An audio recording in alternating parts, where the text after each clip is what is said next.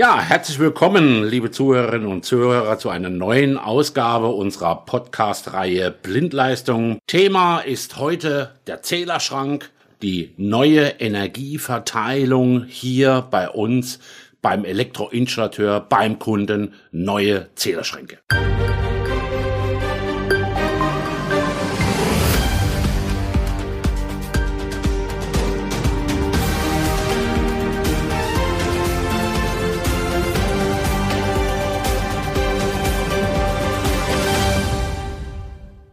Heutiger Gast ist mein Kollege Wolfgang Heiß von Strebel Union aus dem schönen Sassbach im Schwarzwald.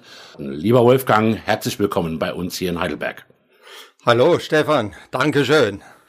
Ja, das Thema neue Zählerschränke, neue Normen. Es geht ja hauptsächlich auch darum, letztes Jahr kam ja die neue Anwendungsregel beim VDE heraus, die 4100, die ja eigentlich auch das Inlay und das Aussehen der Zählerschränke der Zukunft völlig verändert hat und auch neu gestaltet hat.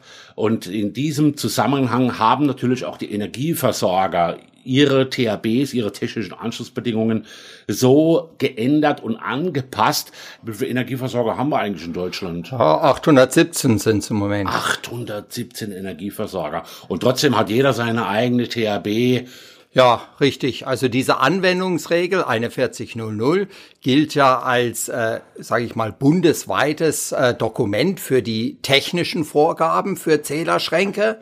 Und jeder Netzbetreiber kann die dann, wenn er sie in seiner THB veröffentlicht, noch über seine netzspezifischen Besonderheiten entsprechend ergänzen oder anpassen.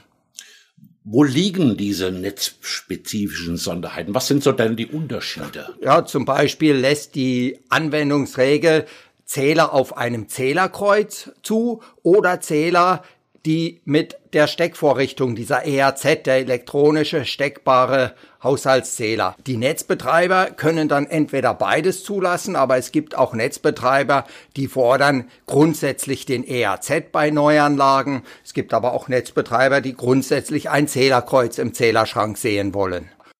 So, und schon sind wir im Zählerschrank und im Zählerschrank selbst, da hat sich ja sehr, sehr viel gewandelt. Viele Begriffe, die uns ja über ja, Jahrzehnte, möchte ich mal sagen, begleitet haben, sind nun ersetzt worden. Welche sind es denn? Wir haben nach wie vor das Zählerfeld mit einem Anschlussraum oben und einem Anschlussraum unten. Früher waren die halt als oberer und unterer Raum bezeichnet. Heute bezeichnet man sie eindeutig oben eben als den anlagenseitigen Anschlussraum und unten der netzseitige Anschlussraum. Das ist also der Bereich, wo nachher der ungezählte Strom fließt. Grundsätzlich da auch mit einem fünfpoligen Hauptschienensystem ausgestattet und dann auch natürlich klar definiert, welche Geräte hier in diesem netzseitigen Anschlussraum platziert werden und natürlich muss der dann auch entsprechend plombiert werden. Da findet nun natürlich der klassische Hauptsicherungsautomat nun seinen Platz und natürlich auch der Überspannungsschutz, dieser Kombi-Ableiter, den wir da haben. Äh, aber das ist natürlich schon ganz schön eng geworden da unten drin. Richtig, oder? da kommt natürlich dann je nachdem noch dieser Spannungsabgriff für die Versorgung der Geräte des Messstellenbetreibers, um nachher einen Zähler als Smart Meter auszustatten. Da haben wir dann in diesem Raum für Zusatzanwendungen äh, beim Zähler und nachher kommen wir noch drauf auf diesen Raum für APZ, die müssen ja mit Strom versorgt werden. Das greifen wir in Regel auch direkt aus diesem netzseitigen Anschlussraum ab muss diese Spannungsversorgung für diesen RFZ, also Raum für Zusatzanwendungen, äh, von vornherein gelegt werden, von Anfang an? Ja, also die meisten Netzbetreiber haben das also grundsätzlich als Forderung drin, dass das vorgerichtet oder vorgerüstet sein muss. Natürlich braucht man das erst, wenn man ein intelligentes Messsystem hat. Aber sie muss für die Zukunft eben bei Anlagen vorgerüstet sein.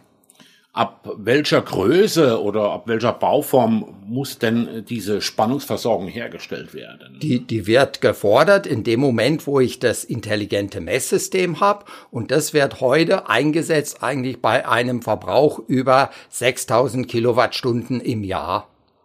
Ah, das heißt also, ähm, kleinere Haushalte, also ich sag mal das klassische Einfamilienhaus, äh, könnte natürlich dadurch betroffen sein, wenn er eine Photovoltaikanlage hat, eine Wärmepumpe hat oder vielleicht sogar eine Ladestation fürs Elektrofahrzeug. Ähm, dann bräuchte er quasi so ein System, das dann vom Energieversorger kommt. Richtig.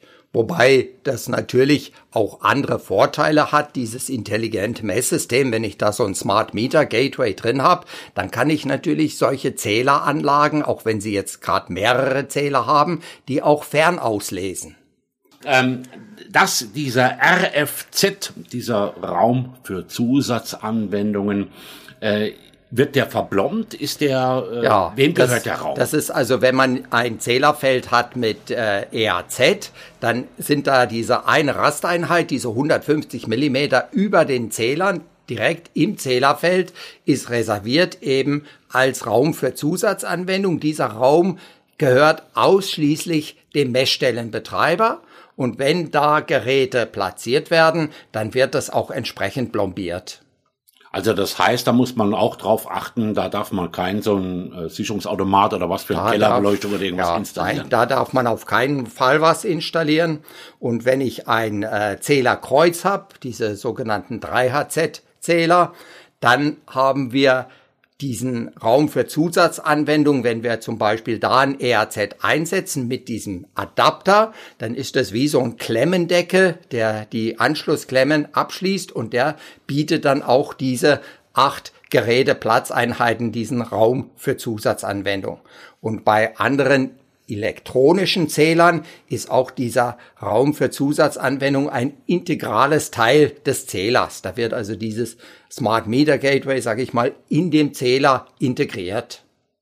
Ja, das eigentlich die Informationen zum RFZ für Raum für Zusatzanwendungen. Wenden wir uns jetzt mal zum APZ zum Abschlusspunkt Zählerplatz. Auch das ist ja ein Raum, der mittlerweile ein, eine feste Größe in unserem Zählerschranksystem hat.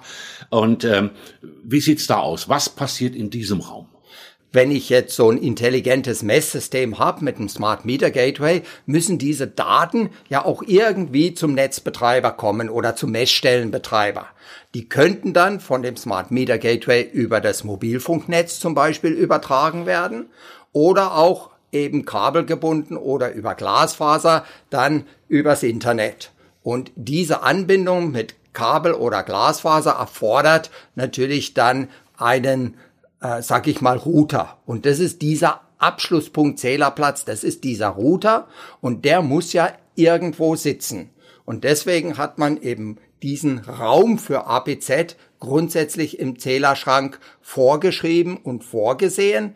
Der muss 300 Millimeter hoch sein, mindestens, und er muss an den Zählerschrank unten oder oben angrenzen. Also er kann nicht einfach irgendwo in der Mitte platziert werden und somit ist er in der Regel ein Teil des Verteilerfeldes oder Mediafeldes. Dann eben unter dem Verteilerfeld oder unter dem Mediafeld oder eben darüber platziert.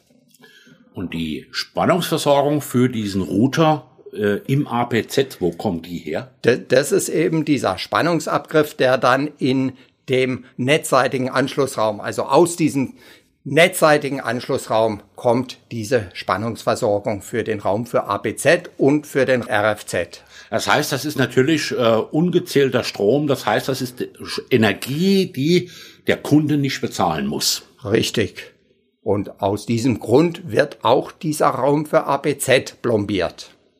Und ich denke mal, auch das ist ganz wichtig, dass hier Elektroinstallateure hier aufklären, dass sie den Kunden das auch äh, zeigen, dass hier diese Spannungsversorgung sichergestellt wird für diese Räume, äh, um eben aber auch sicherzustellen, dass der Kunde sich keine Sorgen machen muss, dass hier irgendwo unnötig seine Energie äh, verbraten wird sozusagen. Richtig, so ist das.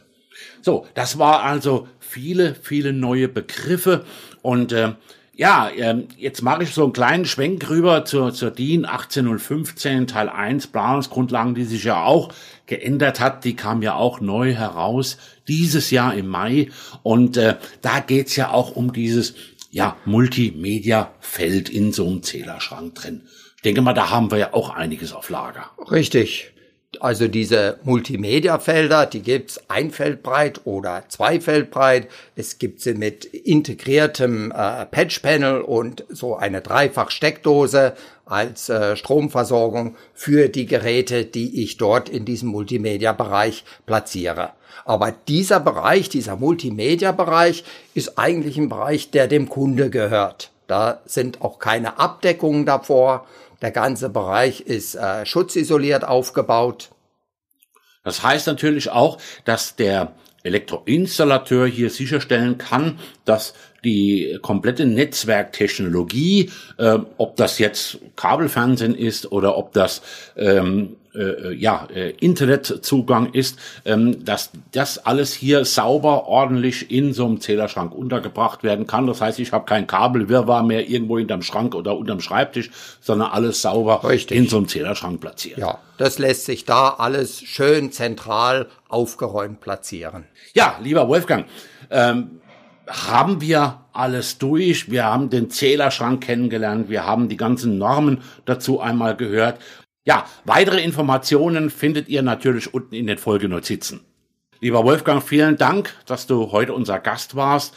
Und äh, liebe Zuhörerinnen und Zuhörer, bis zum nächsten Mal. Gute Zeit, ihr Stefan Klein.